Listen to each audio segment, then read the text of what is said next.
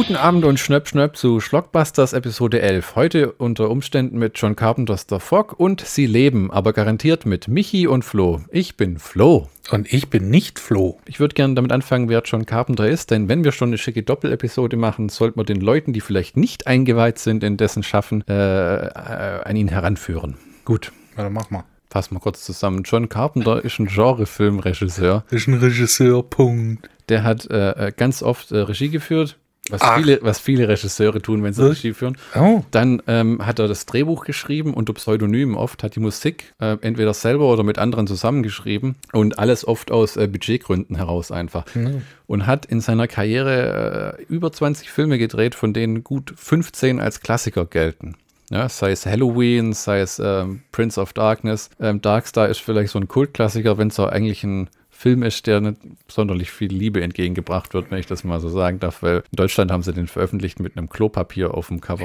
Eben, Ist halt ein Erstlingswerk. Dann haben wir ähm, Vampires, ähm, They Live, The Fog, ähm, Starman, äh, das ist ja auch so ein äh, Klassiker mit, ähm, wie heißt er, ähm, Jeff Bridges und äh, äh, zwei Masters of Horror Folgen. Und dich hat er auch erschaffen, Michi. Ja, genau, aber viel äh, bekannter ist wahrscheinlich Snake Plissken. Hm, ja, genau, von Escape from New York und Escape from L.A. Hm. The Fog von äh, 1980 ist unser erster, heute von zwei John Carpenter-Film. Inhaltlich passiert folgendes. Ein alter Sebe erzählt Kindern am Strand kurz vor Mitternacht noch eine Gruselgeschichte. Vor 100 Jahren lief direkt vor der kleinen Stadt San Antonio Bay eine Brick mit Leprakranken im Nebel durch ein falsches Leuch Leuchtfeuer auf ein Riff und versank. Die Legende sagt, dass die Toten zurückkehren wollen, um Rache zu nehmen. Und tatsächlich in derselben Nacht spielt plötzlich die Elektronik überall verrückt. Unheimliche Nebelbanken kriechen auf die Stadt zu und kurz darauf ist es um die Besatzung eines äh, Fischerboots geschehen. Währenddessen findet Peter Malone, ein Nachfahre des Städtegründers, das Tagebuch seines Vorfahren und erfährt von dessen Verrat, mit dem die Stadt reich wurde. Nun stehen die Feierlichkeiten bevor, doch man wird Mörder ehren.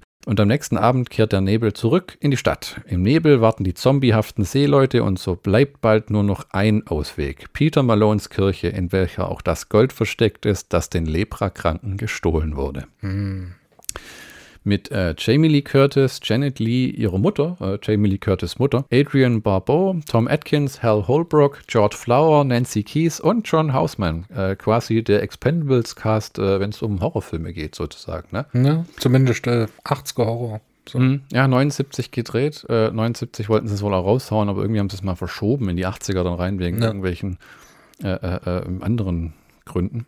Ähm, der Film li- lag mir auf meiner guten Kinowelt-Doppel-DVD vor. Mhm. Kinowelt war ja damals in den, äh, den Hochzeiten der DVD, Post 2000, ähm, das Antidot zu Labels wie äh, Best Buy oder dem Label mit der Insel im Logo und dem Paradies im Namen. Paradise im Namen. Mhm. Äh, Kinowelt stand für Qualität. Äh, inzwischen ist er leider in Studio Kanal aufgegangen, weil das irgendwie alles aufgekauft und äh, zugemacht äh, wurde. Viele gibt es da immer. Sunfilm Entertainment gibt es zum Beispiel auch nicht mehr. Ja. Gibt's Anchor Bay noch? Äh, nee, das wurde in Stars, äh, wurde zu Stars und dann haben die einen, einen Streaming-Service daraus gemacht und die veröffentlichen lang auch schon nichts mehr. Na, okay. Das gibt's ja, witzigerweise gibt es allerdings Blue Underground noch, was ja das Indie-Label überhaupt war. Die haben jetzt halt ihren Katalog nach und nach noch auf Blu-ray veröffentlicht. Kinowelt hat damals neben Laser Paradise die meisten geilen Filme rausgebracht. The Fog, Austin Powers 1 und 2, die Django-Filme mit äh, Franco Nero, Hellraiser 3, unzählige Steven Seagal-Filme und natürlich auch Sie leben, über den wir nachher auch noch reden. In diesem Sinne, danke Kinowelt, du warst eine Säule der Qualität und Verlässlichkeit. Ähm, Abgesehen von äh, aus Lizenzgründen, nicht aus blendbaren deutschen Untertiteln. Bitte. Ähm, leider hat der wunderschöne äh, The Fog auch in Deutschland einen Untertitel verpasst bekommen, nämlich Der Nebel des Grauens. Äh, das wird man heute wahrscheinlich nicht mehr machen, denn 2021 hat man gefälligst Englisch zu sprechen. Äh, erinnerst du dich noch an äh, quasi das Pinnacle der dämlichsten Filmuntertitel aller Zeiten? Hot Fuzz. Ja, zwei abgewichste Profis. Gott verdammt. Ich meine, manchmal gibt man denen ja nur so Untertitel, um äh, äh, den Filminhalt zu erklären. Ja, vor allem, wenn es halt für Deutsch, äh, deutschsprachige Kinobesucher nicht so ersichtlich ist. Ja, ich meine, Nebel des Grauens ist noch okay, aber zwei abgewichste Profis war einfach so, In dem Film wird nicht gewichst. ja, und Also äh, weder Schuhe noch andere Dinge. Nick Frost ist mehr Profi in dem Film im Kuchen essen als im Polizist sein. Aber Nicolas Angel ist ein Profi. Jetzt habe ich mir aufgeschrieben, das ist, als würde man Filmen Untertitel geben wie Passwort Swordfish, der Blowjob-Hacker und äh, Nein. Nächster Versuch. Das Leben des Brian, frei erfunden nach einer Geschichte aus der Bibel. Besser. Kill Bill, aber nur in den letzten zehn Minuten. Mm. Und hier ist mein Vorschlag für The Fog, der Killernebel der leprakranken Zombie-Siedler. Damit hast du rein so Ja. SEO, Search Engine-mäßig alles abgedeckt. Ja, Google wird sich freuen, aber so, es rollt nicht leicht von der Zunge, weißt du? Einen habe ich noch. The Devil's Rejects, die sexuell perversierten Incest-Hillbillies mit Folterkeller, aber verdammt guten Soundtrack. Das ist irreführend, weil das könnte auch ähm, das Dschungelcamp sein. Äh, es ist ein äh, 86 Minuten äh, absolut geiler Horrorfilm, den du, glaube ich, schon lange nicht mehr gesehen hast, oder? Äh, das ist richtig. Ich habe ich, ich hab ihn auf VHS. So. Oh, sauber. Ich liebe ja einen Film, der meine Zeit nicht überbeansprucht und das tut der auch nicht. Der kommt auf den Punkt. Ja, 90 Minuten, kommst rein, Ja. bist drin, kommst raus, D- Das, das ist, was mich oft abhält bei längeren Filmen. Also äh, mal Sachen irgendwie, die über 90 Minuten sind, wie Sinn des Lebens oder so, außen vor gelassen, aber die Herr der Ringe-Filme sind gut und Star Wars mögen wir beide teilweise auch. Aber wenn man dran denkt, dass es drei Stunden geht oder irgend sowas, denke ich mir immer so, das kann ich mir nicht so zwischendrin mal angucken. Ne? Ich meine, Ja. sogar du, der eine große Liebe für das Boot hegt, sagt, ähm, schwer so zwischenrein zu verdauen, mal kurz. Wobei ich tatsächlich ähm, mal einen Hieber habe und mir dann das so, sowas au- am Stück angucke. Hm. Wie die TV-Fassung von Das Boot, so fünf Stunden. Auch an einem Arbeitstag. Es ist schon vorgekommen. Ähm, der Film ist wie viele von Carpenters Filmen in glorreichem Panavision gedreht, in seinem Lieblingsformat weit und breit und möglichst gut Panavision. Oh ja. Äh, der Film äh, gefällt mir schon mit der allerersten Szene. Ein alter Mann, noch dazu ein Seemann, äh, der Kindern Angst macht, dass sie sich fast einscheißen. Äh, wer Kindern Angst macht, kann kein schlechter Mensch sein. Heute haben wir kontroverse Meinung. Dingstark, oder? Was für eine VHS-Kassette hast du? Ist das tatsächlich die Best bei VHS-Kassette? Mm, nee, das äh, ist, ich befürchte tatsächlich, dass das so mehr oder weniger Bootleg VHS ist. Ah, okay. Also das, äh, das Label ist leider abgerissen auf der Kassette selber. Aha. Und äh, das, ähm, das, das Cover könnte, äh, ich glaube sogar das, ähm, Best Buy. ja, Hast du einen Videorekorder noch an deine riesige HD-Klotze angeschlossen? äh, nicht mehr, weil ich den Anschluss gebraucht habe für mein PS2. Oh, okay.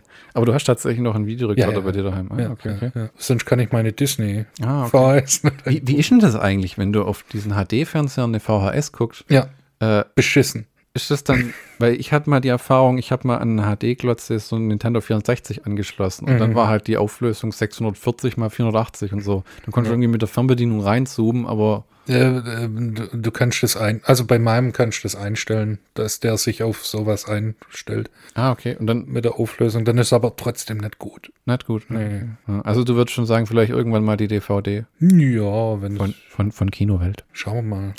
Das, was mir halt als am ehesten vor die Flinte läuft. Eine bittere Sache, die ich äh, rausgefunden habe äh, beim äh, Nachforschen, ist, John Carpenter und Deborah Hill, seine Produzentin damals, haben Halloween äh, äh, am Anfang ihrer Karriere gemacht und haben sich nicht dafür bezahlen lassen. Der hat das Drehbuch geschrieben, die Musik gemacht, Regie geführt und sie hat produziert und er auch. Und die haben gesagt, wir machen jetzt einfach mal. Und dann kam dieser äh, Mustafa Akkad um die Ecke, der das Ding mitproduziert hat und hat die Rechte an sich gerissen. Nice. Und das, das war wohl ein einziger Terror, weil der Carpenter mehr oder weniger äh, äh, gezwungen wurde, diesen zweiten Film zu machen, an dem er überhaupt gar kein Interesse hat. Und der dann, dann hat er den, ähm, oh, wer war das? Das weiß ich, bringe ich leider nicht mehr zusammen, wer den da Regie geführt hat, aber hat den Regisseur auch enteignet, weil es nachher hieß, da muss mehr Blut rein. Und dann hat er einfach äh, äh, äh, blutige äh, Score-Szenen nachgedreht und die reingeschnitten, so Caligula-mäßig. Am dritten Teil wollten sie ja dies, haben sie gesagt, wir wollen da so eine Anthology-Filmserie draus machen. Und dann hat er diesen coolen Tom Atkins Horrorfilm gemacht mit diesen Halloween-Masken, der Ja. wirklich cool ist. Und äh, im vierten Teil hat es dann richtig gekracht, weil da ging es sogar kurz drum, dass er wieder Regie führt. Äh, Dann wurde allerdings, ähm, wenn ich das richtig gelesen habe, sein Drehbuch abgelehnt. Und dann äh, hat das gesagt, haben sich äh, Deborah Hill und Sean Carpenter gesagt, wisst ihr was? Fuck you. haben, ihr, haben ihre Rechte, die sie noch hatten an der Serie, verschachert, um endlich mal Geld von der Nummer zu sehen und haben sich verpisst. Deswegen war der auch so schlecht zu sprechen auf diese ganzen Fortsetzungen, weil ihm das halt nichts gebracht hat. Normalerweise ist es ja so, wenn du zum Beispiel das, der Fast and Furious oder was auch immer, was endlos fortgesetzt wird, wenn du das Drehbuch mitgeschrieben hast und du warst nicht völlig auf den Mund gefallen bei den Verträgen, hast du ja eigentlich jahrzehntelang noch Geld gesehen in irgendeiner Form, weil diese Charaktere weiter verwurstet worden sind. Ne? Ja, aber das waren ja, also äh, gerade Fast and the Furious, das, da steht halt ein, ähm, ein Studio dahinter. Jetzt bei, bei so Ja. Indie-Film-Geschichten, Da da ist das immer so eine Sache. Ähm, Siehe Toby Hooper bei äh, Mhm. Texas Chainsaw Massacre. Ja, wo irgendwie die, die Mafia den Film produziert hat und nie einer wusste, wo das Geld hinfließt. Da hast recht, das stimmt. Ich, wenn da so Independent-Produzenten, das wie der Mustafa Akkad, ne, der immer als Ja. Granddaddy von der Halloween-Reihe ge gehandelt wird, aber da schon äh, auch viel verhindert hat. Der hat zum Beispiel dafür gesorgt, dass im vierten Teil einfach wieder Michael Myers rumläuft, egal wie depper das ist. Ja. Die Halloween-Reihe ist ja auch eine dafür, dass er bekannt ist, dass der Michael Myers eigentlich in jedem Film stirbt, aber dann im nächsten wieder da ist, wie, hey Leute, schön euch wieder zu sehen. Kuckuck. Ich bin wieder da. Ähm, Carpenter sieht man übrigens am Anfang vom The Fog, der läuft durch diese Kirche und macht das äh, Licht aus. Der hat damals sich auch gedacht, komm, ich könnte eigentlich in meinen Filmen, das war ja noch einer von den ersten, Ja. äh, ersten fünf, will ich meinen. Hitchcock-mäßige Cameos. Ja, und dann hat er gesagt, er war mit ähm, Hal Holbrook in dieser Szene Mhm. und hat gesagt, wo er das gesehen hat im Schnitt, wie er da den Dialog rausstottert, ne, ungefähr so wie ich äh, Texte vorlese, dann äh, äh, hat er gesagt, macht er das nie wieder. Deswegen war er dann Ja, nie ja. wieder in einer Sprechrolle in einem seiner Filme zu sehen. Und es gibt sogar Outtakes auf der DVD, wie er es verkackt, so eine Kerze auszumachen und dann mit sich ganz sauer ist.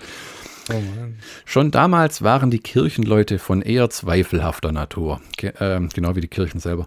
Ähm, der Pfarrer lässt sich munter mit dem Kommunionwein volllaufen, während die Kirche um ihn herum auseinanderkracht. Ähm, also das Ding ist ja schon recht äh, baufällig. Äh, äh, dazu muss man sagen, die katholische Kirche ist äh, vielleicht die reichste Organisation äh, der Welt, aber auch mit den marodesten Gebäuden und alle ohne Heizung und kein WLAN. Äh, äh, ist dir das schon mal aufgefallen, wenn du in so Kirchen bist? Das ist kein WLAN. Entschuldigung, Entschuldigung, Pfarrer. Wie, wie, nee, aber äh, ähm, hast du schon mal bemerkt, dass wirklich gerade ländlich viele Kirchen in einem grauenhaften Zustand ist und wenn es ums Renovieren geht, gehen sie immer irgendwie die Gemeinden an oder sammeln Spenden, weil die Kirche eigentlich, es sei denn, das ist jetzt so ein Dom oder ein Münster, haben die kein Interesse, diese Dorfkirchen zu renovieren, weil es ist einfach, weil es wahrscheinlich einfach ein Schweinegeld kostet, heutzutage Sandsteingebäude instand zu Also setzen. tatsächlich war ich jetzt in den Kirchen, die ich in den letzten War das in gutem Zustand? fünf Jahren besucht habe, also alle zwei, Hm. äh, die waren eigentlich im vernünftigen Zustand so. Ja, ich war wohl in zu vielen Hinter, Hinterwäldler, Dorf, Ghetto-Kirchen. Dorfbutzenkirchen. Ja. Ähm, doch aus allem Schlechten, also dem desolaten Zustand der Kirche, kommt auch etwas Gutes. Die Frage ist nur für wen. Denn der, Jamie Lee Curtis. denn der Pfarrer findet einen, in einem Teil seiner Kirche ein altes Tagebuch, als ein Stück aus der Wand kracht. Das Tagebuch stammt von 1880 und wurde geführt vom damaligen Pfarrer. Äh, der schildert, äh, wie die Leprakranken mit dem Schiff dort anlegen wollten und wie man die gesehen hat. Und die haben ja die äh, äh, mit einem falschen Feuer an, auf die Klippen gelockt, weil sie gesagt haben, die Lepra wollen wir nicht. Also die, das, das ist, wenn man das zusammenreimt, das war wohl ein recht, äh, war jetzt nicht die brummendste Stadt, aber dadurch, dass die dieses Schiff versenkt haben und der ihre Gold und Reichtümer an sich genommen haben, haben die quasi, äh, äh, hat die Stadt sich quasi aufgebaut und wurde zu einem wirtschaftlichen Zentrum und dann ging es voran. Wohlstand, Und, ja, Wohlstand, genau. Aufschwung. Äh, genau, genau. Äh, ich glaube, ein Fischerstadt in dem Film ist das inzwischen. Mit einem coolen Leuchtturm und einer coolen Radiomoderatorin. Er findet das Tagebuch und äh, äh, liest und merkt, dass man äh, das Problem mit den Leprakranken bald nicht mehr ignorieren kann. Äh, denn mit dem Nebel kommen auch die Leprakranken wieder. War das nicht äh, hier alle 100 Jahre oder so? Alle 100 Jahre kommen die wieder, um äh, das Dorf niederzumähen. Wobei 1880, ne? Ja. 1980. Und der Film kam ja in 1980 raus. Das heißt, es ist jetzt das erste Mal, dass das passiert. Verstehst Ja, ja, schon, aber Hm. wurde deshalb vielleicht der Film. du? Ah, dass das rund aufgeht. Deswegen haben sie es verschoben. Das wäre ziemlich dumm, aber also Nett. klug wäre es nicht. Aber Nee, nett. Nette Idee. Tommy Lee Wallace, der bei äh, John Carpenters Halloween 3 und der Fortsetzung zu seinem Vampires-Film Regie geführt hat, hat hier übrigens das Production Design gemacht. Und äh, sehr gute Arbeit geleistet, denn der Film sieht bei einem Budget von einer Million Dollar wirklich fantastisch aus. Äh, und geschnitten hat Tommy Lee Wallace das Ding unter anderem auch. Äh, und spielt im Film selber dann noch diese Lepra-Zombies zum Großteil. Das sagt der Carpenter wenn, im Audiokommentar so, wenn die Hände durchs Fenster kommen und das ist Tommys Hand und das ist seine Hand und das ist er. Aber das habe ich auch gelesen. Der äh, Film sieht nach mehr aus, als er ist, ah, ah. durch das ähm, durch das Filmmaterial, das Carpenter verwendet hat. Ja, es ist ich glaube, es ist dieses Panavision, mhm. dieses Widescreen. Dann ist wirklich ein gutes äh, äh Set-Design ja. und, und, und halt tolle Schauspieler. Wenn alle Zutaten stimmen und dann auch noch richtig verteilt werden. Mhm. Wow. Dann wow. hast du The Fog, dann hast du The Devil's Rejects und dann hast du andere Filme, die auch toll sind. Genau. Ähm, wenn wir über den, äh, wenn wir über den Carpenter reden, finde ich, müssen wir auch mal über die ganzen Filmprojekte reden, die der angegangen hat und nie, nie was geworden sind. Das finde ich bei dem tatsächlich interessant, weil vieles schon recht weit fortgeschritten war. Wir hätten da äh, an John Carpenter Projekten, die geplant worden sind, aber nie realisiert. Firestarter nach dem Stephen King Buch. Man hat ihn gefeuert, nachdem The Thing ein finanzieller Flop wurde. Der Film war schon äh, in der Pre-Production. Wirklich schade. Ähm, das Philadelphia Experiment ähm, ähm, mhm. Carpenter hat den dritten Akt des Filmes nicht hinbekommen und wurde als Autor ersetzt und steht jetzt in den Credits nur noch als Executive Producer. Übel. Aber gut, manchmal, ne. Ja, mein, ist dann halt manchmal so. Jetzt wird es abgefahren. Carpenter hat mit Irvin Kirschner, dem äh, äh, Regisseur von einem von den Star Wars-Filmen, hm. ähm, als Drehbuchautor von The Ninja äh, äh, mitgewirkt und hat mit Tommy Lee Wallace eine neue Fassung geschrieben, die sich aber als nicht verfilmbar herausstellte. 1984 hätte er bei Santa Claus Regie führen sollen, wollte aber sein eigenes Drehbuch schreiben und den Soundtrack dazu, was das Studio ablehnte und ihn gehen ließ. Das ist ein Film, den ich tatsächlich gern gesehen hätte. So da hätte wahrscheinlich Kurt Russell genommen, wie jetzt in ja, dem Netflix-Film, oder? Und ein Weihnachtssoundtrack von Carpenter, weißt du, so nach. dum, und dann die Shadowlay im Hintergrund, die Sleigh Bells. ching, ja, bestimmt lustig geworden. Ja, aber äh, das stimmt schon. Wenn John Carpenter irgendwie Zweifel hat, welchen Schauspieler er nehmen soll, Kurt Russell. Carpenter wurde angeboten, bei Top Gun Regie zu führen. Äh, er hat aber damals gesagt, er konnte mit dem Film einfach überhaupt gar nichts anfangen und hat es dann bleiben lassen. Eine ehrliche Haut, was Wenigstens, sagen. ja. Wenigstens. Er hätte bei uh, The Golden Child mit Eddie Murphy Regie führen uh, sollen, hat sich dann aber entschieden, lieber Big Trouble in Little China mit Kurt Russell zu machen. Was wahrscheinlich auch die bessere Wahl war. Fatal Attractions lehnte er ab, weil er glaubte, der Film sei ein kommerzieller Misserfolg in der Planung. Was sind so eine Sex- und Sex-Thriller? Ein Erotik-Thriller. Oh ja. Entschuldigung. Aber man kann ja auch mal falsch liegen. So. Nach, jetzt kommt was richtig Geiles, den hätte ich auch gern gesehen. Nach Sie leben hätte er einen Film mit dem Titel Shadow Company machen sollen. Drehbuch von Shane Black, dem Autor von Predator, mit Walter Hill als Produzent und Kurt Russell in der Hauptrolle. Uiuiui, oder? Ähm, es ging um untote Vietnam-Veteranen, die, die eine Kleinstadt am Weihnachtsabend komplett auslöschen. Wegen Probleme in der Pre-Production-Phase kam der Film leider nie zustande. Oder auch, weil jemand gesagt hat, äh, Das wäre ein richtig. Wir hätten dann. It, äh, äh, hier, ähm, Stirb langsam ist ein Weihnachtsfilm, das wäre auch ein Weihnachtsfilm. Nach John Carpenters Santa Claus. Jetzt Jetzt, Jetzt die Vietnam-Veteranen nehmen Rache an einer Kleinstadt. Frohe Weihnachten. Und löschen sie aus. Merry Christmas, everybody. Ähm, der Exorzist 3, äh, es wird wieder exorziert, hatte aufgrund von Differenzen, wenn, wo es um den Showdown im Film geht, äh, das Projekt verlassen. Wäre wohl auch besser so, weil, äh, oh Gott. Hm. 89 sollte Carpenter bei einem Film mit dem Titel Pincuccio Regie führen. Gesundheit. Dankeschön. Ähm, ein postapokalyptischer Film, in der Cher die Hauptrolle hätte spielen sollen. Fuck it, das hätte ich mir anguckt. Ja, der so nach Tina Turner in äh, äh, Mad Max 3, jetzt mit Cher. Das ist einer von Chers beliebtesten. ähm, er hätte Tombstone machen sollen mit äh, Kurt Russell. Oh! Und der hätte gesagt, was wollte er denn da machen? Ein Western. Wer spielt da mit? Kurt Russell. Wen wollte er Regie haben? John Carpenter. Also wenn äh, Kurt Russell, dann John Carpenter. Ähm, nachher hat es ja George P. Cosmatos gemacht mhm. und es ist wirklich einer der geilsten Western, finde ich. Tombstone ist richtig cool. Mit einem klasse Val Kilmer. Ein weiteres Projekt, das wir beide gern gesehen hätten, schon wenn du den Titel hörst, es hätte einen dritten Escape from New York Film geben sollen mit mhm. Kurt Russell. Richtig. Dieses Mal hätte das Ding geheißen Escape from Mars. Uh. Nach dem Misserfolg des zweiten Films war es aber schneller vom Tisch, als man sich hätte denken können. Bevor Zombieland ein Spielfilm wurde, war es eine Serie mit John Carpenter, der den Pilot hätte drehen sollen. Als das Ganze dann aber ein Film wurde, hat er sich gesagt, meh. Mainstream. Wahrscheinlich wollten sie ihn Kurt Russell auch nicht casten lassen. Ja, genau. Noch, komm, vergiss es. Äh, da gibt es noch jede Menge anderes Zeug im IMDB. Also äh, gerade zwischen 2000 und 2010 hat er so viel Zeug noch angeboten bekommen, äh, wo er aber auch einfach gesagt hat, muss es wirklich sein. Adrian Barbeau spielt Stevie Ray den Radio-DJ, äh, der im Film aber nur Jazzmusik spielen darf, weil das die günstigste Musik war, die man einkaufen konnte.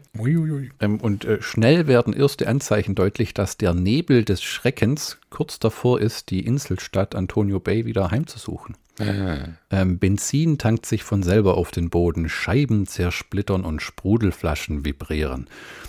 Ähm, alles Zeichen von drohendem Unheil. Ach. Und als man doch noch sieht, äh, wie ein Supermarktangestellter, der eigentlich nur putzen soll, Ui. einen Orangensaft aus dem Kühlregal nimmt, den aufmacht, trinkt und wieder zurückstellt, ist klar. Bald gehen aber alle drauf. Aber Jetzt alle. ist die Kacke am Dampfen, Junge. Aber sowas von. Ähm, schon bekommt Stevie Ray durch den Wetterdienst in ihrem Leuchtturm auch schon gesagt, dass der Nebel auf die Stadt zurollt.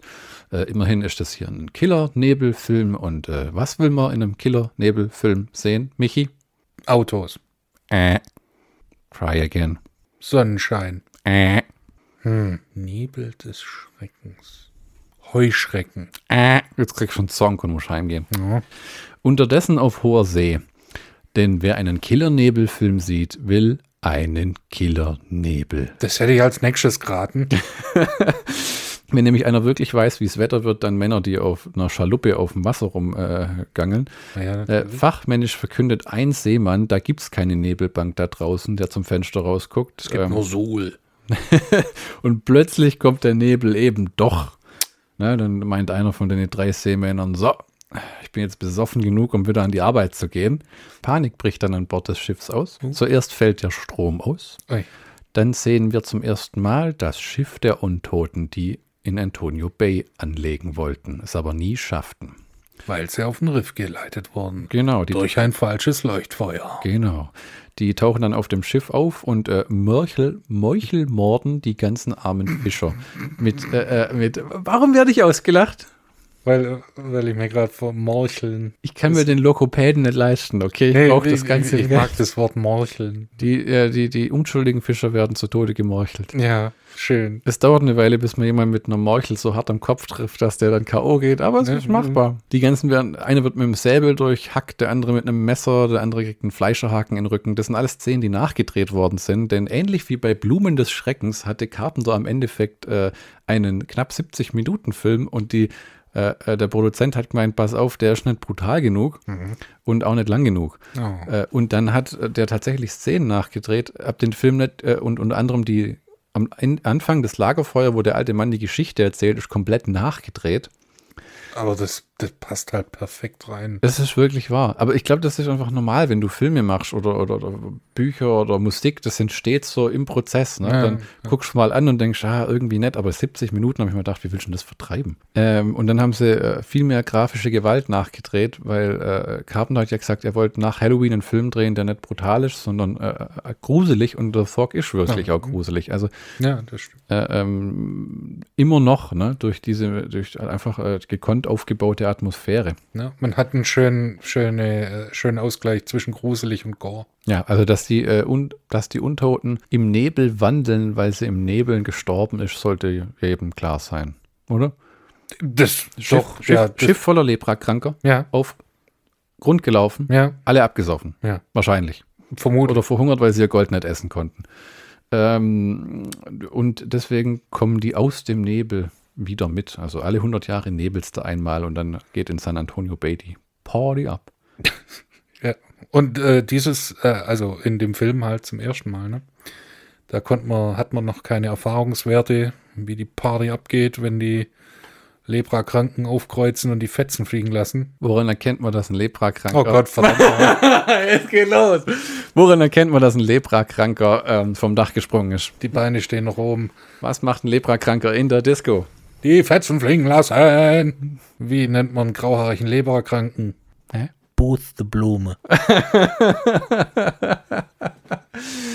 oh, okay. Ähm, aber Leprakranke kann man sich lustig machen. Die gibt es halt eh, eh nicht mehr, oder? Doch, natürlich. Echt? Es gibt, es immer, gibt immer, noch. Ja, natürlich. Glückwunsch, Sie haben die Lepra. Darf ich was über Sie in einem medizinischen Journal schreiben? Und es gibt eine nasse Lepra und eine trockene Lepra. Trockene bist, Lepra bist, ist nicht so bist, ansteckend wie eine nasse Lepra. Bist einer, der saftelt? Feuchte Lepra. Bist einer, der saftelt oder der trocken ist? Und bei der feuchten Lepra kann man eine, feuchte, kann man eine feuchte Lepra trockenlegen? Nee. Hm.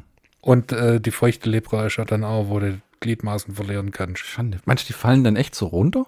Nee, das fault weg. Alter. Muss man amputieren dann und so. Ja, das fällt von der, fault halt von alleine ab. Wenn wir jetzt so ernst drüber reden, klingt es nicht sonderlich witzig. Ich finde es zum Piepen. Oh, ja. Ähm, ich habe auf jeden Fall einen guten Tipp für alle, denen mal ein Lepra-Zombie begegnet. Und zwar, wenn euch der aus dem Nebel erscheint und euch schon töten will, sagt halt halt. Ich habe für euch Dapson und Rifimapizin. Ähm, und äh, bei äh, lepromatöser Lepra bietet ihr zusätzlich noch schnell eine Ampulle Clofazimin an. Äh, schmeißt einfach schnell so drei Ampullen dem Zombie zu und eine Spritze und sagt Heilung. Dann ist der so damit beschäftigt, sich zu infizieren, injizieren. Aber zieht es dann auch bei äh, Lepra-Zombies, die Rache nehmen wollen? Man, man kann ja denen Hoffnung machen. Es gibt aber tatsächlich inzwischen gute Medikamente, die das wirklich äh, äh eindämmen. Ja, ja, schon. Aber äh, das ist halt, wenn du dann zum Arzt gehst und sagst, sie, äh, an meinem Schultergelenk, da stinkt schon seit einer Weile und ich kann den Arm nicht mehr so toll bewegen, dann ist wahrscheinlich schon rum. Und du dann den Arm auf den Tisch legst. ich würde das mal hier ablegen für die Dauer meines Besuches. Kann man den wieder antackern? Äh, es sei denn natürlich, ihr habt einen guten alten Shaolin-Spaten. In diesem Sinne dann äh, ratzfatz Rübe ab und Ende Gelände mit den Zombie-Mafisitende. Ja, und wenn es Lepra-Zombies sind, dann ist es auch relativ einfach. Also einfacher. Ja, ein guter Schubs, da reicht eigentlich schon ein Stock. Pieks. Ja, dann so durchstecken also. Mhm. Tom Atkins und Jamie Lee Curtis haben nicht lange gefackelt. Der alte Hautdegen liegt in der nächsten Szene schon neben ihr im Bett und trägt nur noch sein männlichstes Feinripp. Mm. Während sie scheinbar unter der Decke nackig ist. Uh. Das waren nur Zeiten. Ne? Ähm, wer heute einen Anhalter mitnimmt, äh, muss sich was über Klimabilanzen anhören und dessen Soziologiestudium. Äh, oder, oder, du wirst abgestochen. Ja, oder man wird, man wird schnell ermordet. Ne? Da war nichts mit sympathischen Leuten, die dann nachher sogar noch das Motel übernehmen und äh, Charme versprühen, während sie neben dir liegen. Ja. Hm. Die ganzen Hippies Gut, waren alle mit der Mitfahrgelegenheit heutzutage. Hm? Es, es, hilft ja, dass äh, Jamie Lee Curtis Jamie Lee Curtis ist. Die modernden Leprakranken aus dem Nebel klopfen dann höflich an die Türe von äh, Tom Atkins und Jamie Lee Curtis. Ähm, äh, lieb. Ja, ne, so nach dem Motto, hey, Entschuldigung, äh, wir morden und schlitzen gerade in ihrer Nachbarschaft und haben sie uns gefragt, ob wir ihnen ja. vielleicht den Hals umdrehen dürften. Dürfen wir mit ihnen über ihr Ableben reden? Ja, aber vorerst bleiben unsere zwei Sympathiefiguren nämlich verschont, denn wie Tom Atkins dann seine Hose wieder anhat, was natürlich eine Weile dauert, weil er die lange nicht gebraucht hat. Oh ja. Ähm, und zur Tür geht, sind die schon verschwunden. Oh. Ich glaube, die Idee ist äh, in der Story, dass wenn der Nebel sich zurückzieht, dann verschwinden auch wieder diese äh, Geister. Ja gut, macht Sinn. Ne? Adrian Barbeau hat die Radiomoderatorin in dem Film hat einen Sohn, welcher die halbe Namensplakette des Lepra-Schiffes äh, ähm, vom Strand krabbelt und findet. Hm. Denn natürlich muss der Neunjährige sofort seine Mutter wecken, welche schläft und die ganze Nacht gearbeitet hat, äh, um ihr ein Stück Holz zu zeigen. Aber es ist ein hübsches Stück Holz. Äh, die merkwürdigen Vorkommnisse in der Stadt häufen sich dann. Ähm, Wecker klingeln unerwünscht, Statuen. das nenne ich bei mir morgen. Statuen stehen auf Sockeln still, äh, tote Seemänner an Bord eines Schiffs sind tot. tot. Nee, echt. Die fahren da raus auf das Boot von denen und dann so, was könnten denen Zugstoßen sein? Und Tom Atkins so, pff, Herzinfarkt.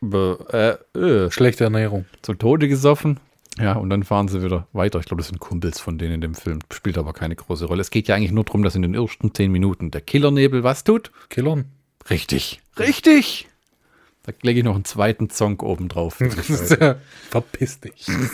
Ähm, wir erfahren an diesem Film, äh, Punkt im Film, die, äh, die äh, Gründungsväter der Stadt, nennen wir sie einfach mal so, weil äh, das war ja eher so ein Bauerndorf davor bevor sie es mit dem Lepra-Gold aufgepimpt haben, die Lepra-Leute umgebracht haben. Das haben wir schon 20 Mal gesagt. Blöd. Lepra, Lepra, Lepra. ähm, es soll in der Stadt Festivitäten geben und die Gründungsväter zu ehren. äh, und zeitgleich liest der Pfarrer dieses äh, Tagebuch vor in diesem Film, wo er dann feststellt, oh mein Gott, das waren, das waren alles Psychopathen.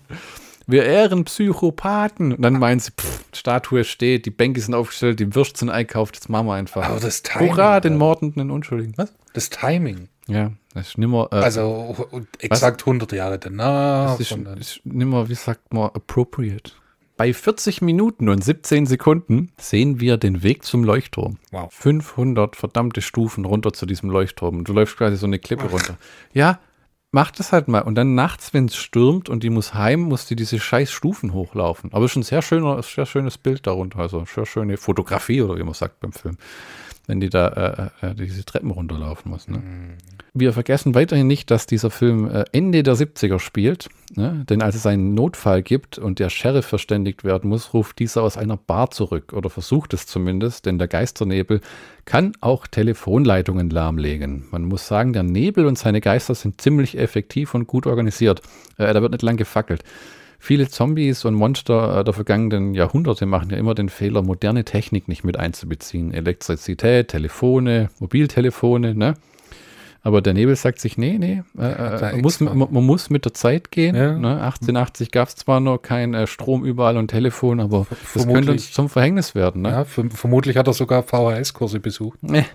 Äh, inzwischen hat der Nebel das Städtchen äh, Antonio Bay fast vollständig erfasst. Für was ist also Zeit, Michi? Richtig, wissenschaftliche Aufklärung mit äh, Schlockbuster-Professoren Michi Michelsen und äh, Magister Flo Flosen. Was, liebe Kinder, ist eigentlich Nebel? Michi, möchtest du beitragen? Gott verdammt. Wir haben unsere dicken Bücher geöffnet und Folgendes für euch erforscht. Unter Nebel, althochdeutsch Nebul, germanisch Nebula, versteht man in der Meteorologie einen Teil der Atmosphäre, in dem Wassertröpfchen fein verteilt sind und der in Kontakt mit dem Boden steht, wobei die Wassertröpfchen durch Kondensation des Wassers der feuchten und übersättigten Luft entstanden sind.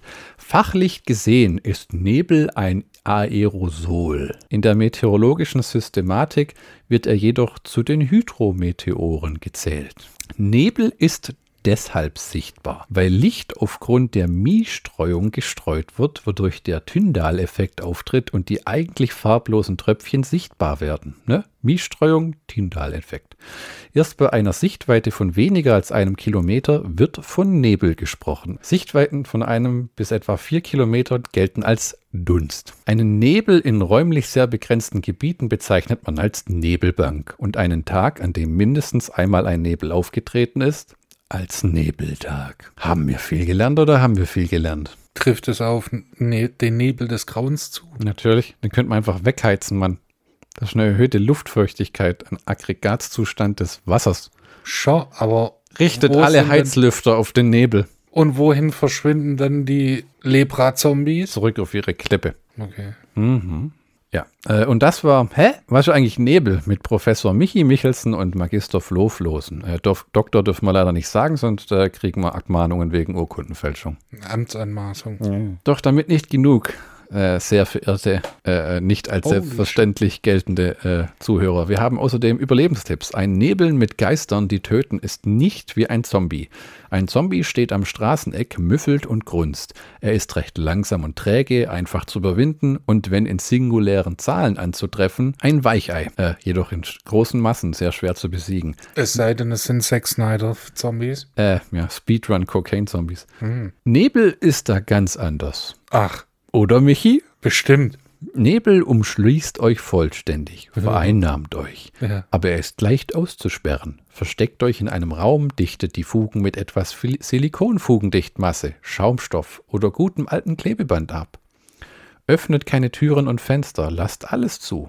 Entgegen eines alten Mythos erstickt niemand in einem abgedichteten Haus, denn Machen wir uns nichts vor, ihr könnt drei Tage alles zukleben, irgendeine Ritze ist immer offen, wo was durchkommt.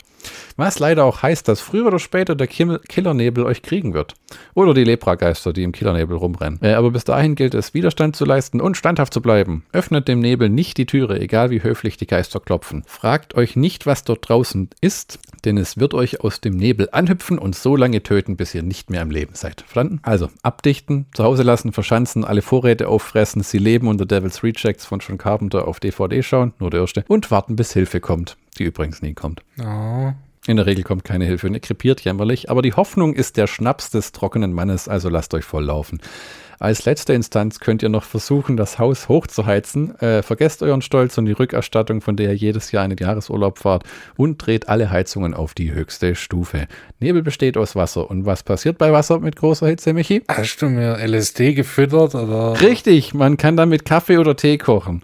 Äh, somit könnt ihr den Nebel als Hibiskus-Anustee einfach wegtrinken oder das Klo runterspülen. Wie gesagt, Hoffnung stirbt zuletzt, aber meistens gleich mit euch. Äh, versucht euer Bestes, mehr kann man eh nicht erwarten. What the fuck? Du sitzt da wie, was, was, yeah, was, was, was, was, was, Das war gerade eine wilde Fahrt, Alter. Viele unserer liebenswerten Charaktere suchen Zuflucht in der Kirche. Da diese aber, wie man ähm, weiß, mit dem Gold erbaut wurde, welches den Leprakranken geklaut wurde, äh, könnte das leicht nach hinten losgehen, sich ausgerechnet da zu verstecken, wo die ganzen Mistkröten am Ende hinwollen. Ja gut, das wissen die ja noch nicht. Als hätte ich es gesagt, greifen die Lepra-Zombies schon die Kirche an.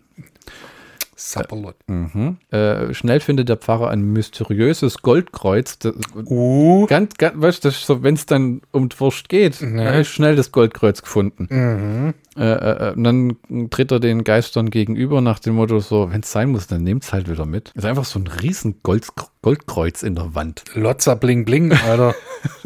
der umklammert das dann auch noch, wenn diese Zombie-Lepra-Kranken kommen, nach dem Motto, mein Goldkreuz, ich will es nicht hergeben. Und dann beginnt es zu glühen und alle glühen und dann macht's und die Lepra-Zombies sind verschwunden. Einfach weggewunschen. Mhm. Wie haben die das eigentlich damals gemacht?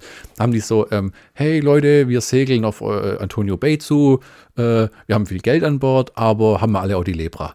Äh, wir würden gern äh, friedlich bei euch äh, leben und vielleicht ein paar Leute anstecken und äh, ein bisschen was von unserem Gold ausgeben. Was waren da die Hoffnungen? haben die gedacht, die, können, die kriegen da ärztliche Hilfe? Weil du konntest ja 1880 nichts gegen die Lepra machen. Ja, vielleicht war es auch, dass da in der Nähe eine Lepra-Kolonie gab. Ist mir auch sowas. Ah, okay. Ach, hat man die dann alle hingesteckt, so zum Sterben? Ja. Ähm, das Gold ist wieder im Besitz der Leber Leprakranken und mit ihnen verschwindet der Nebel. Alles ist gut und alle leben glücklich bis an ihr Ende. Äh, äh, oder eben so lange, bis die denken, jetzt dem Pfarrer hacken wir eben dann doch noch kurz die Röbe ab in der letzten Szene. Weil YOLO. Und überhaupt muss irgendeiner zahlen für Komm, das ganze Theater. Kommen die dann eigentlich wieder so? Also. Nächsten 100 Jahren? Ja. Meint, dann fegt einer die Kirche und dann sagt er so, ähm, ihr habt das Kreuz schon vor. Oh! oh sorry. Tja, in dem Sinne, ähm, Schausen. Es gibt von dem Film ein 2005 Remake, produziert von John Carpenter und Debra Hill, welche übrigens äh, als Pionierin für Frauen im Film gehandelt wird und als Produzentin und Autorin tätig war, lang bevor Leute wie äh, Kathleen Kennedy zum Beispiel Lucasfilm übernommen haben oder Patty Jenkins bei Wonder Woman Regie geführt haben. Mhm. Ähm, leider verstarb Debra Hill im Jahr 2005 an Krebs, äh, viel zu früh. Äh, das Remake und ihre letzte Arbeit kann sich aber durchaus sehen lassen und hat ähm, Selma Blair, Maggie Grace, Kenneth Welch, Sarah Butzford im Cast und ist durchaus äh, und sehr unterhaltsam. Äh, es macht ein nettes Doppelfeature mit dem Original, was ich tatsächlich vor einer Weile auch erst gemacht habe. Okay. Ähm, kaum zu glauben, dass The Fog inzwischen schon ein halbes Jahrhundert alt ist, ne? Wahnsinn. Hm. Äh, ne? Ja, das denke ich mir bei vielen. Ja, gell. Das, ich habe manchmal, da frage ich mich, ob gucken Leute diese Filme überhaupt nur an, die 20 sind oder drunter? Oder ist das für die so wie für, für uns irgendwie Filme aus den 50ern, so nach dem Motto, ja, kann man mal angucken, würde ich jetzt aber nie im Leben aktiv suchen. Ich mag ja auch die äh, ganzen Universal Horror Sachen aus den 30ern. Und ich glaube, es gibt immer wieder Leute, die qualitativ hochwertige Horrorfilme zu schätzen wissen. Hm. Siehe uns. Also hm. wir, wir waren ja 1980 noch nicht mal geplant.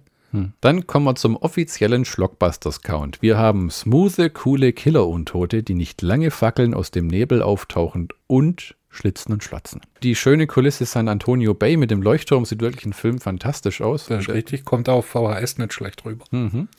Ähm, Tom Atkins und Jamie Lee Curtis. Oh ja. Äh, der Nebel ist großartig gemacht. Die Szenen sind toll ausgeleuchtet, äh, was ich selten behaupten kann, da ich von Licht 0, gar keine Ahnung habe, außer äh, wie man es an- und ausschaltet. Und sogar da finde ich manchmal den Schalter nicht. Mm.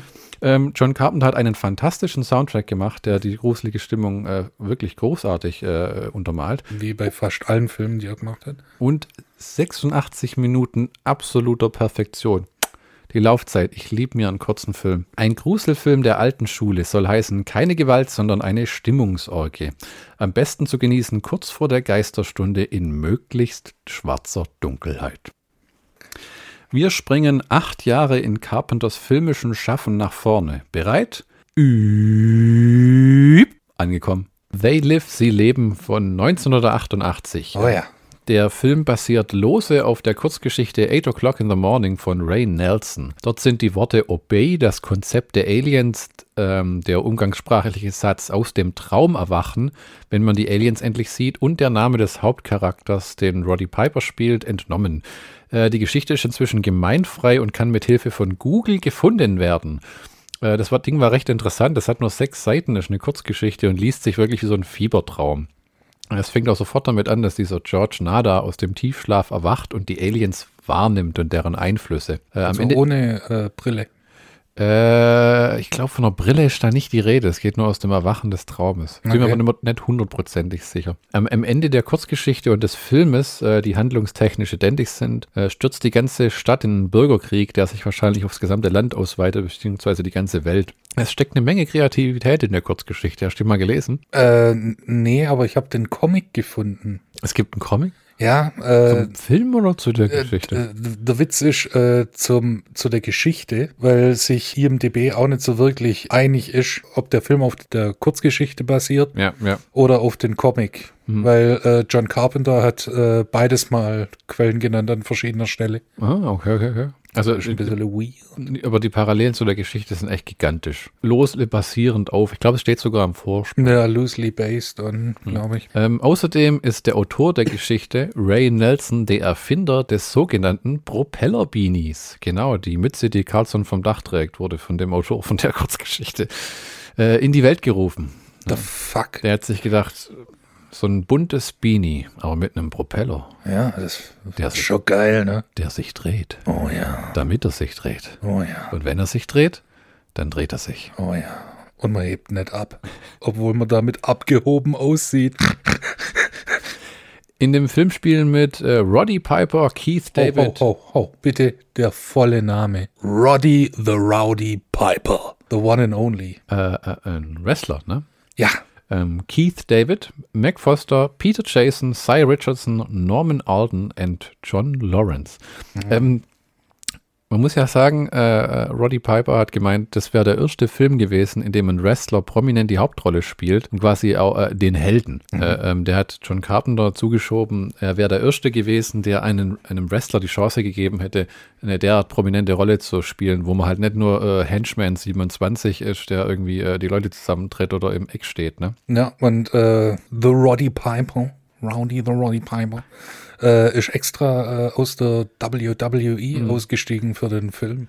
Der hat sich mit äh, Vince Mac McMahon angelegt, ja. der ja eh, also ein Arschloch ist. Ich habe mal versucht, äh, dem seinen Wikipedia-Artikel was rauszufinden. Der ist schön sauber geschrieben worden, weißt du, was ich meine? Ja. Manchmal hat man das Gefühl, bei Wikipedia-Artikeln ist da irgendeine Presseagentur oder so drüber und hat Sachen rauszensiert. Der liest sich nichts Negatives über den da drin. Wobei, wenn du mal googelst, was der alles so für, für Scheiße verbrochen hat, äh, Mahlzeit. Es sei aber hier äh, mal ausgespart. Und er wollte auch nicht, dass äh, Roddy Piper ähm, in dem Film mitspielt und hat gesagt, er sucht ihm ein anderes Projekt, wo er das gleiche Geld verdient. Und hat er gesagt, weißt du was, dann verlasse ich deine, äh, äh, deine Vereinigung. Das ist ja schwer in Camps eingeteilt, diese Wrestling. Ja, äh, und, und, der Witz ist ja, ähm, nachdem äh, Piper wieder zum Wrestling gekommen ist, und so WWE, war er sogar noch erfolgreicher. Ja. Durch den Film. Ja, ja. So, so blöd für den Herrn McMahon. Der aber tatsächlich mit Wrestling zum Milliardär geworden ist. Ne? Ja. Also, der, weil der, der hat ja die größte Wrestling- Nummer unterm äh, Gürtel, die es gibt und ist immer noch der Präsident dieser äh, Vereinigung. Ja, sein Vater war ja äh, davor. Ja, okay. Der Chef. Ja. Und der hat ja mit dieses WrestleMania begründet. Also ja, der hat schon, das ist sowieso eine Sache, die sich mir nie erschlossen hat. Es gibt so viele verschiedene Wrestling-Vereinigungen und je nachdem, welcher du angehörst, kannst du dann gegen bestimmte Leute kämpfen. Das ist wie so eine Gewerkschaft. Ja, WWE, World, uh, World Wrestling Entertainment, hm. WWF, ja, äh, World Federation, Federation, dann die nordamerikanische Wrestling äh, Federation, dann die kanadische, weiß der Kuckuck.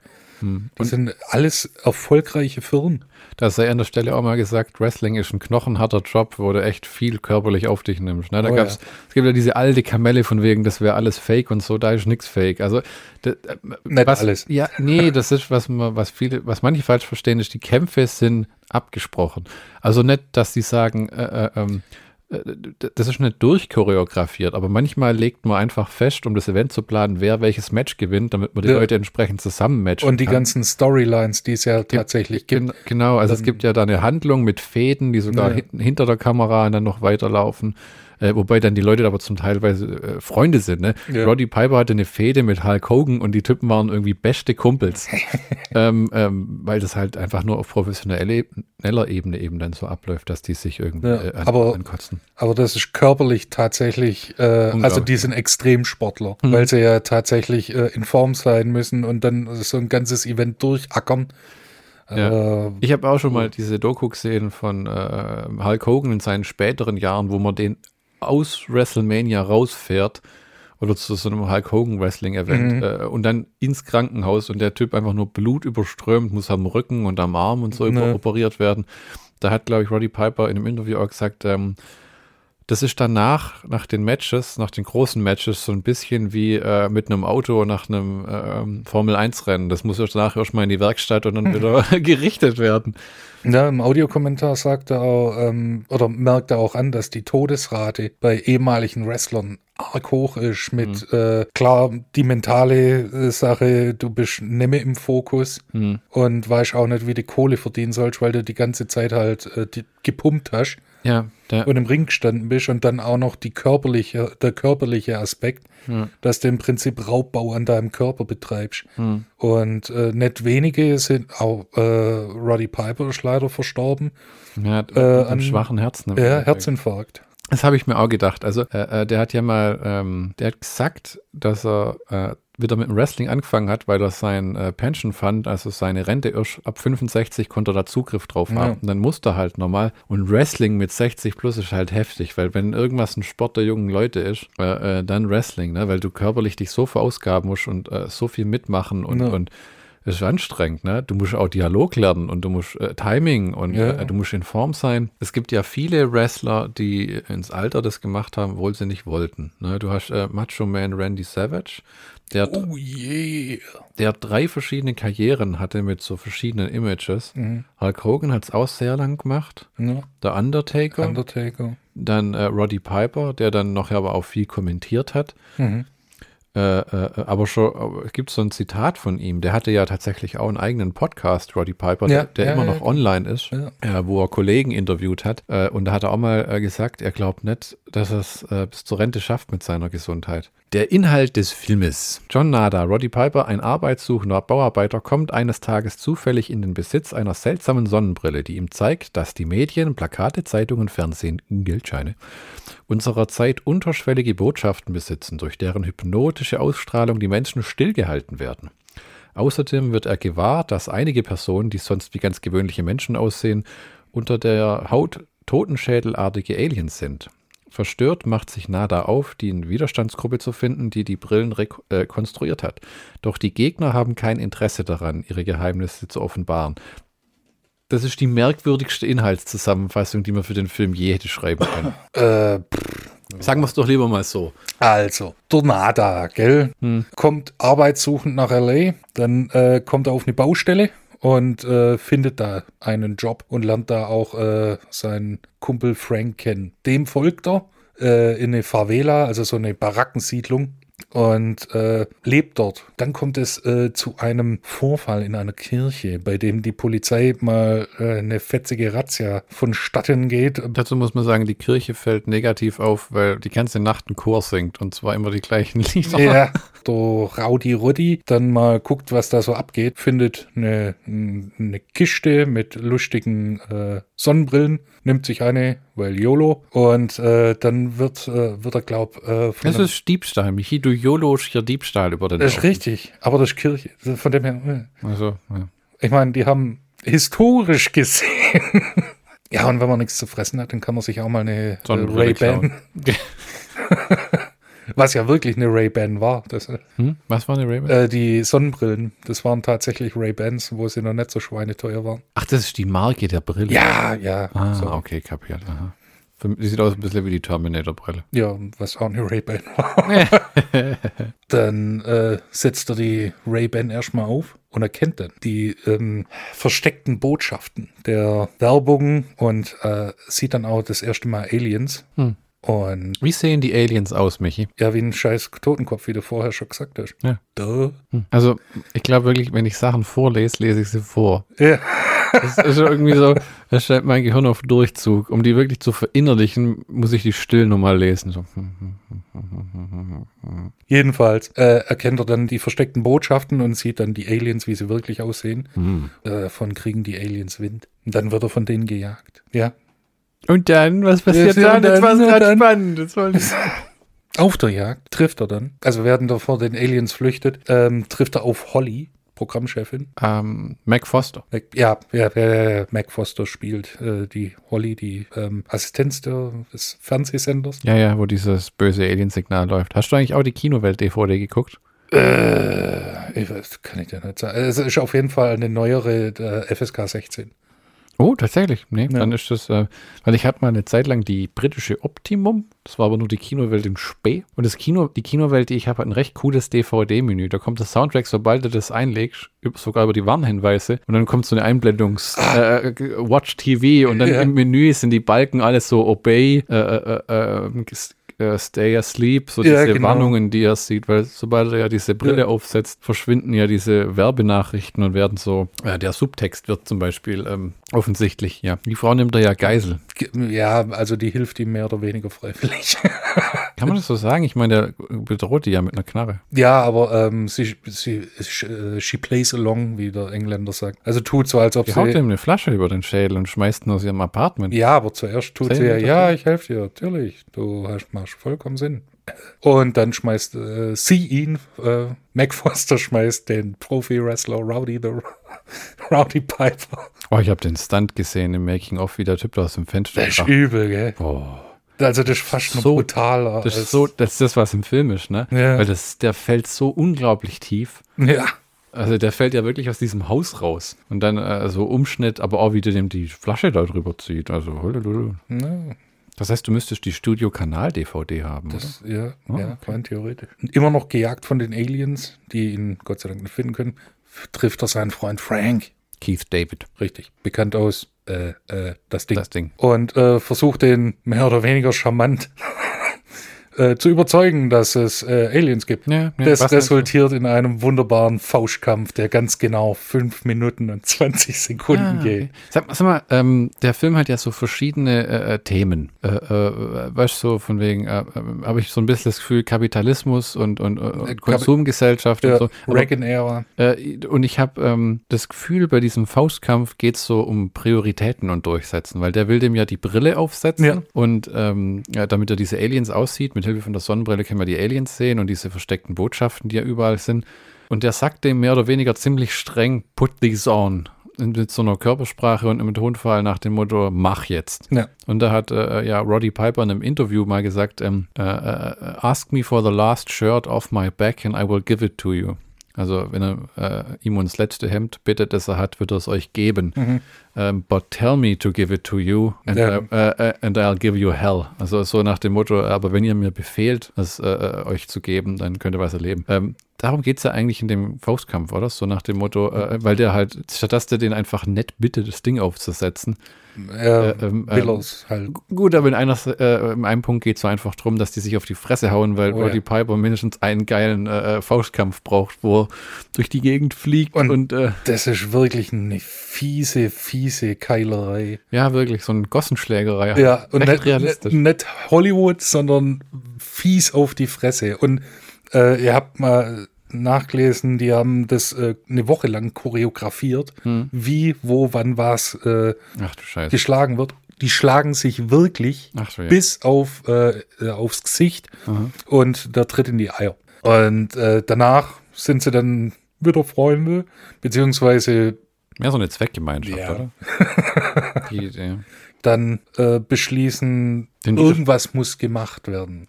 Und den Widerstand aufsuchen, gell? Also erstens treffen sie bei dem, äh, treffen sie bei dem Meeting äh, die Holly wieder, Mac Foster. Wobei der Gag ja auch ist, dass man glaubt, weil Mac Foster da äh, auftaucht, äh, ach, das ist, die hat, der hat die jetzt bekehrt. Ja, die ist jetzt äh, auch im Widerstand. Aber. Aber, dazu Aber. kommen wir noch. Mhm.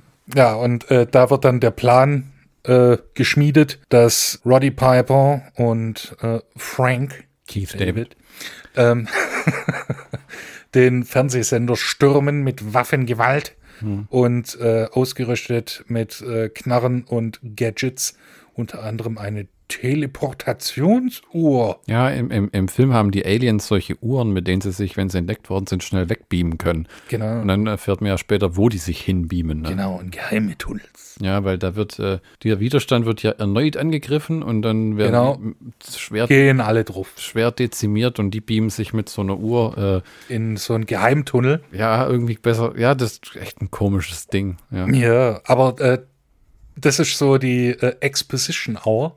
Ja, ja, ja, ja, wo dann der die da unten rumführt. So. Genau, ah, äh, da treffen sie nämlich auf einen alten Bekannten aus der Barackensiedlung, der jetzt plötzlich äh, Anzug und Krawatte anhat. Hm. Und dann erfahren sie, dass die Weltelite, äh, schönes Wort gelesen, Machtelite, dass die äh, mit den Aliens gemeinsame Sache machen. Die Kahutzlet. Genau. Die sind gemeinsam unter einer Decke. Genau, und äh, quasi die rechtlichen Menschen vor Sklaven, böse, böse Kapitalisten, bla bla bla bla bla bla bla. Genau. Äh, und dann geht es relativ schnell auch wieder zum Showdown. Hm, das war. Im äh, Fernsehsender auf dem Dach hm. kommt es dann, überschlagen sich die Ereignisse, weil Frank wird von Holly, Holly von Rowdy the Roddy Piper und der Rowdy the Roddy Piper von der Polizei erschossen. So ist wahr, aus dem Helikopter. Ja. Das passiert alles innerhalb von so einer Minute. Ja, wo, wo, beim ersten Mal sehen, wie, wo, wann, wo, okay, der, was? Aber ich muss ehrlich sagen, wo ich das, das erste Mal damals gesehen habe, weiß ich noch, ich habe das gar nicht so schnell gerafft. So, haben wir das nicht gar zusammen gesehen? Und einer nee, hat echt, nee, nee, Weil ich hätte gemeint, ich habe meine Reaktion war wirklich damals so, äh, hat er den jetzt erschossen? Und dann geht's schon weiter und der Film erzählt sich so zu Ende, ohne dass man, weil ja, dann bricht dieser Set. Genau, und äh, mit seinem letzten Atemzug kann Rowdy the Roddy Piper, nada, äh, kann dann die äh, mit seinem letzten Atemzug und seinen letzten Kräften die äh, Antenne zerstören und äh, die Aliens sind nun ohne Tarnung und werden von den normalen Leuten als ah. Aliens gesehen und dann gibt es Großbambule, vermutlich Bürgerkrieg. Jetzt, Haufen Menschen sterben. Jetzt raff ich es zum ersten Mal auch richtig das geht ja nicht darum, dass durch das Fernsehen eine versteckte Botschaft übermittelt wird, sondern das Fernsehen sendet das Signal, was diese genau. Aliens genau. unsichtbar macht für ja. die Leute. Die Idee dann also, irgendwie. Ich weiß nicht, ob es, äh, kriegst nicht zusammen, ob es das Fernsehen ist, aber die Antenne dazu ist auf dem Gebäude des Senders. Soll das dann irgendwie über Radiowellen oder sowas funktionieren? Ja, vielleicht auch über Wi-Fi, weiß nicht. 1988er Wi-Fi. Ähm, was auch schön ist, ist Mac Foster, wenn sie erschossen wird, die fällt nach hinten wie so ein Baumstamm. Ja, so leicht äh, komisch. Ja, also, die hat ja eh so, so, Eisaugen, diese Frau, wenn die dich anguckt, wird oh, ja. frostig. Genau. Und äh, das wäre eigentlich so die holprig erzählte ja, Story von, von äh, They Live. Ich, ich, ich weiß gar nicht, ich habe das gelesen, dass der, äh, dass der Planet äh, und Dramedon heißt. Aber ich weiß nicht, das wird im Film nie, nie gesagt, oder? Doch, tatsächlich. Da gibt es eine kurze Szene, wo die in diesem äh, Tunnel sind. Ah, und dann sieht man, wie sich einer so, und dann sagt er, uh, this is where they come from. Und dann sieht man, wie sich so einer mit dem Aktenkoffer so in den Weltraum beamen lässt. Ah, äh, das ist dann ihr Heimatplanet, ja. ja äh, Ihre Heimatpraline. Mehr Heimatpralinen auf Alpha Centauri Rocher. Ja, ähm, auf jeden Fall, das ist einer von John Carpenters politischsten Filmen, hm. äh, der die Reagan-Ära und ähm, so Was heißt das eigentlich immer mit der Reagan-Ära? Das kann ich immer, ich habe, äh, ähm, das habe ich ja letztens irgendwo auch gesehen tatsächlich, war es im Making-of von dem Film, wo einer gemeint hat, die Reagan-Ära wäre wieder so die Einleitung des Doomsday gewesen. Aber ja, warum denn? Das war, äh, weil der Reagan, Präsident Ronald Reagan so ein bisschen ein, ein schwieriger Mensch war. Mochte der und, gerne den Krieg? Äh, das vielleicht nicht, aber der war Hardcore-Christ, Hardcore-konservativ. Ah, okay, okay. Und äh, sein Wahlspruch war Make America Great. Oh oh, das kennen wir doch irgendwie. Richtig. Und darauf äh, basierte das Make America Great Again. Ach du Scheiße. Also da merkt man ganz genau die äh, Umwelt ist am Arsch, hm. die Mittelschicht ist non-existent, hm. die leben in, äh, mit den äh, Im Film meinst du? Ja, genau, hm. mit den Verlierern in der Barackensiedlung. Hm. Da hat ja der Roddy Piper gesagt, er hat sich ziemlich schnell in diese Rolle reingefunden des Obdachlosen. Weil er selber mal obdachlos war. Ja, der ist wohl mit in jungen Jahren daheim wegrennt und von 13 bis 15 hat er dann auf der Straße gelebt. Ja, und er hat auch gesagt, äh, hier wo äh, die Barackensiedlung äh, von der Polizei aufgelöst wird, das war für ihn echt starker Tobak, weil er das tatsächlich auch so oder so ähnlich erlebt hat. Mhm. Das kann man sich so fast nicht vorstellen, aber. Nee, Nee, wir sind aber auch weit ab, abseits jeglicher äh, Obdachlosigkeit aufgewachsen und so Zeugs, ne? ne das habe ich auch gelesen, der Legende nach. Hm. Diese äh, Barackensiedlung ist ja auf einem äh, freien äh, Grundstück in L.A. aufgebaut worden. Hm. Und der Legende nach wurden so täglich äh, Gangs geschmiert, damit die nicht das Ding in Brand legen, Ach, in Brand stecken. Ja, aber John Carpenter hat ja scheinbar auch äh, Obdachlose für den Film äh, angestellt, denen genau. wirklich Geld bezahlt und die dann da gearbeitet haben. Das klingt nobel, ist es auch, aber es ist vor allem auch ein großes Risiko, weil wenn die dir dann da Rabatz machen oder einfach, ich meine, äh, nicht Spuren, ne, das ist halt so der echte Glaube an das Gute im Menschen, dass die da äh, äh eine Hilfe sind und nicht äh, Chaos verursachen. Und es hat echt wohl geklappt. Ja. Ne? Roddy Piper sagt ja im Audiokommentar, das rechnet er ihm hoch an, ja. dass er da. Das ist ein netter Zug, menschlicher Zug. Das haben wir, oder habe ich vergessen zu mhm. erwähnen, der, äh, der berühmteste One-Liner aus oh. dem ganzen Film. Oh. I came here to kick ass and chew bubblegum and I'm all out of gum. Ist ein Roddy Piper Original. Mhm. Den hat er in seinem äh, Notizbüchlein äh, für, sein, äh, für seine Wrestling-Matches ja. Matches und hat es John Carpenter gesagt und hat gesagt, ja, mach doch. Da, da, muss man sagen, der spricht diesen Spruch, während er eine Shotgun hält und eine Sonnenbrille aufhat. Es und alle ihn anstarren, so wie, äh, was willst du in der Bank? Es ist so wunderbar. Also, das ist 80er Action on its peak, Alter. Das gab es danach nie mehr. Ich glaube, danach fängt er an, Leute abzuknallen. Ja, ja, ja, ja. Aber äh, nicht Leute, sondern Aliens. Ja. Ja, die Leute, der tötet, ja, ja, der tötet ja nie Menschen. Das ist ja das in dem Film, sobald er diese Aliens sieht, fängt er quasi sofort an, die zu töten. Der wird, der, äh, das fällt auf, dass er die Aliens sehen kann, die auch über diese Armbanduhr, mit der sie sich wegbeamen können, kommunizieren. Mhm. Und dann äh, äh, wird er in der Gosse von so zwei Polizisten aufgelauert und dem einen klaut er die Knarre und fängt dann sofort an, die umzumieten, die Aliens. Na. Und äh, der einzige Mensch, den, den er tötet, ist die Holly dann mhm. am Ende. Die halt ein Sympathisant war, ne? Ja. Dieses Prinzip ist ja, dass die Aliens teilweise Menschen eingekauft haben in einflussreichen Positionen und die dann quasi wie so Anwärter auf Vampire, die dann äh, als Menschen für die arbeiten, weil sie hoffen, irgendwann in die großen Massen der hässlichen Alien-Viecher aufgenommen zu ja, werden oder was auch immer. Oder bitte seid Gnade, ihr mächtigen, bösen Overlords. Die sind echt hässlich wie die Nacht. Die sehen halt aus wie ein gehäuterter Mensch im Grunde genommen. Ja. Ne? Ähm, ich habe noch ein paar äh, Titbits und Tutbits und Woodbits. Ähm, am Anfang, wo Roddy. am Anfang, als der Piper über die Bahngleise läuft, fährt da ein Zug vorbei. Oh ja. Es hat 12.000 Dollar gekostet, dass dieser Zug vorbeifährt. Und ähm, es ist was schiefgegangen und sie mussten es dann wiederholen. Oh fuck, 24.000 Dollar. Beim Carpenter sagt man ja oft, äh, warum der heute nichts mehr macht. Der ist ja noch wohlauf und komponiert Musik und veröffentlicht die ähm, fröhlich. Mhm. Äh, aber viele fragen sich ja immer auf den Seiten, äh, ob der aufgrund von den Misserfolgen von Ghost of Mars und ähm, Vampires, was auch nicht der größte Hit war, aber immerhin ein Direct-to-Video-Sequel raufbeschworen hat, ja. äh, sich zurückgezogen hat. Und ich habe mal einfach geguckt, der Kerl hat von 1974 bis 2001, also 27 Jahre, als Autor, Regisseur, Produzent und Composer quasi durchgearbeitet. Äh, in, in einer Reihenfolge, wenn man es genau anguckt, wo er während manche Filme im Kino liefen, er schon den nächsten gedreht hat. Ähm, ich würde sagen, der Tab Kerl hat einfach sein Maß voll und sagt irgendwann jetzt schon mal gut. Der ja. hat ja dann auch noch zwei Masters of Horror Folgen gemacht genau. und ich glaube, hat sich irgendwann einfach zurückgezogen, weil er genug hat, ja. Produzieren tut er, glaube ich, noch, oder? Macht gar nichts mehr. Gar nichts. Der macht nur Musik. Ja, ja, okay. ja, mit seinem Sohn zusammen inzwischen. Ja, gut. Da kommt auch was bei rum. Am Hungertuch nackt, Bur nicht. Gott sei Dank. Äh, ja, wobei er immer wieder sehr begeistert ist, wenn er Geld verdienen kann. Ja, das ist jeder. Am Ende jeder Filmbesprechung steht der Schlockbusters Count. Oh. Für They Live hätten wir Roddy fucking Piper, oh ja. John Carpenter am Drehbuch, der Regie und der Musikorgel. Oh, das ist ein Triple, Alter.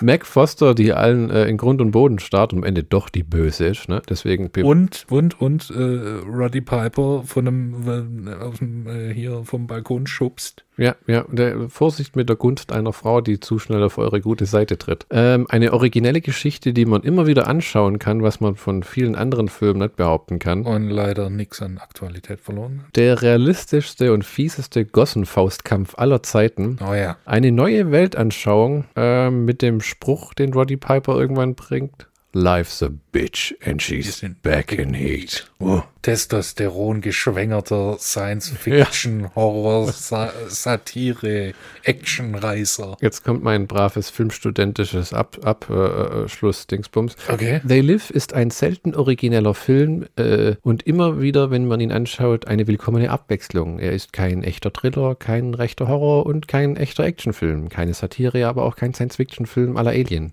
Er ist von allem ein bisschen. Ein verdammt guter Streifen, den ihr alle mal gesehen haben solltet. In der nächsten Folge erwartet euch Rob Zombies einzigartiges Meisterwerk The Devil's Rejects. Uh. Äh, bis bald und immer schön Acht geben auf die wertvollen Ohren links und rechts von euren schönen Köpfen. Wir sind Michi und Flo und wie Michi immer so schön sagt, I came here to kick ass and chew bubblegum and I'm all out of bubblegum.